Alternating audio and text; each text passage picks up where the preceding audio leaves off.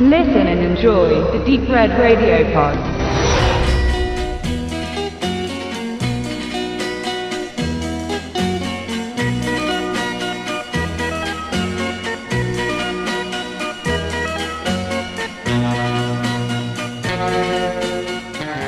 Schwarz-Weiß, Fernsehen, 60er Jahre, klingt ja nicht übertrieben verführerisch, muss man dazu sagen. Äh, ich möchte mich gerne heute mit einem sogenannten Straßenfeger beschäftigen, und zwar mit einem der schon etwas späteren Straßenfeger oder mittleren, nämlich Melissa von 1966. Die meisten haben vielleicht schon mal was vom Halstuch gehört, vielleicht auch schon mal vom Durbridge-Krimi. Das gehört alles miteinander zusammen. Man muss dazu die Grundgeschichte kennen.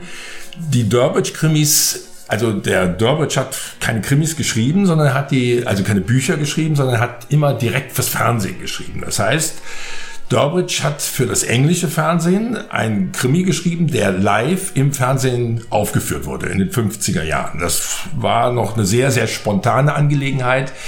Dadurch stammt auch die sogenannte Studioatmosphäre. Das heißt, die Krimis spielten ausschließlich im Studio, waren ein bisschen theatermäßig, weil die Leute eben live dort das spielten. Die bekamen, hatten das Drehbuch gelesen, hatten ihren Text gelernt und dann ging's los. Das Ganze wurde natürlich dann immer etwas sozusagen geregelter, organisierter. Ähm, und diese Derbish-Krimis kamen auch nach Deutschland. Und zwar, die wurden einfach übersetzt und in Deutschland genauso wie in England auch im Studio gespielt, nicht live, dafür war das schon ein bisschen fortgeschrittener. Und so ab 62, 63, also 62 mit dem Halstuch, das war nicht keineswegs der erste Durbridge-Krimi, war schon so eine gemischte Mischung aus Studioatmosphäre und Außenaufnahmen. Und diese Krimis waren ja bewusst fürs Fernsehen angelegt. Man muss das also auch sich so vorstellen, die waren von vornherein angelegt auf sechs Folgen, circa einer halben Stunde. Und Francis Durbridge, hatte es einfach drauf, die Spannung wirklich bis zur letzten Sekunde hochzuhalten. Das war einfach natürlich, das lag ihm daran, weil diese Krimis auch unmittelbar fürs Fernsehen entwickelt wurden. Danach brachte er sie dann noch als Buch raus, aber man merkt eben, und das ist die Besonderheit dieser Krimis, sie sind fürs Fernsehen geschrieben. Das gilt natürlich auch für Melissa, der 1966 herauskam und was auch noch für diese Krimis spricht, mal abgesehen von der Anlage, die wirklich direkt aufs TV zugeschnitten wurde, war auch, dass man damals einfach auf Spitzenleute zugreifen konnte. Leider sind sie heute nicht mehr so bekannt. Paul May, der die Regie geführt hat, galt übrigens als ziemlich autoritärer Arsch, muss man jetzt dazu sagen. Seine Frau hat die Regieassistentin gegeben und war wohl dafür zuständig, dass das Ganze nicht sozial komplett den Bach runterging, weil Mai, also seine Schauspiel, seinen Schauspielern wirklich, das war sozusagen schon das Gegenteil von der Live-Aufnahme aus den 50ern in England, so gut wie gar keine Freiheiten mehr ließ.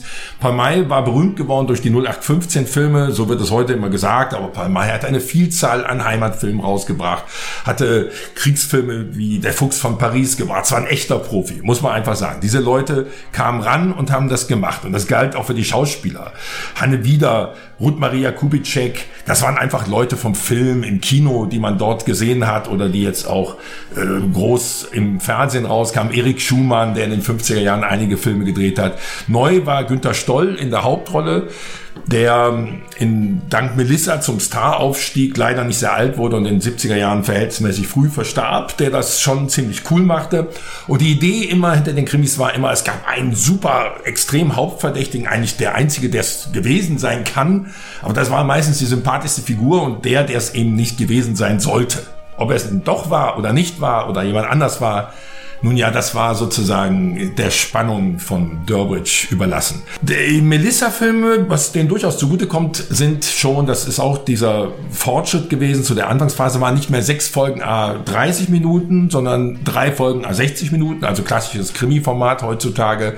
Drei Folgen ist überschaubar, Gesamtlaufzeit drei Stunden. Ich kann nur empfehlen, sich zu 100 Prozent darauf einzulassen. Die Sache hat ist sehr sprachintensiv, hat wenig Action, kommt immer mit guten Cliffhängern rüber und hat einfach eine innere Schlüssigkeit. Was mir besonders gut gefällt, ist, wie gesagt, wenn man sich auf das ruhige Tempo einlässt, ist, ist, ist einfach die innere Logik, die Herausbildung der Charaktere, die, die Vielschichtigkeit auch der handelnden Personen. Und letztlich ist dann auch die Lösung keineswegs so, wie man das vom Edgar Wallace Krimi aus derselben Zeit kennt, nämlich der wahnsinns überraschendste und unmöglichste Fall, sondern überraschend ist es ganz klar. Das liegt auch einfach daran, weil doch immer mehrere Möglichkeiten da sind, aber doch letztlich nachvollziehbar und logisch.